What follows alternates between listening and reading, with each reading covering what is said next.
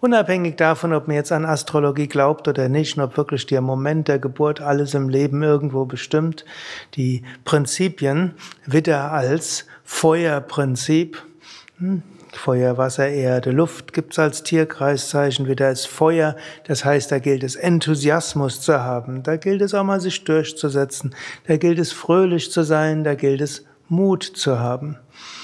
Und dann ist aber eben auch Neues, da kann man auch überlegen, was will jetzt in mir aufbrechen? Was will ich tun? Was will ich bewirken? Hm? Es braucht so das beide, Rückzug und wieder loslegen. Es gibt mal manchmal haben, manchmal gibt es Menschen auf dem Yoga-Gebiet, die merken irgendwo, sie haben zu viel gemacht, jetzt müssen sie sich zurückziehen. Und Yoga hilft dann auch, aber manche kommen aus dem Rückzugsmodus nicht mehr raus.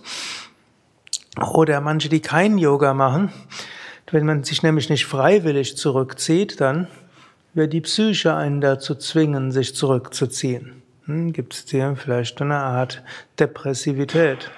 Wir brauchen das nach innen gehen, wir brauchen das nach außen gehen, wir brauchen eine Verlangsamung und wir brauchen eine Beschleunigung. Aber wir müssen eben auch aus diesem Zustand wieder nach draußen gehen. Wie können wir uns jetzt aufladen, vielleicht für etwas Neues? Vielleicht ist noch die Zeit ein bisschen Rückzug. Nichtsdestotrotz aufladen, intensiv praktizieren und dann loslegen und dann wieder nach innen gehen, aufladen und wieder loslegen. Om Shanti.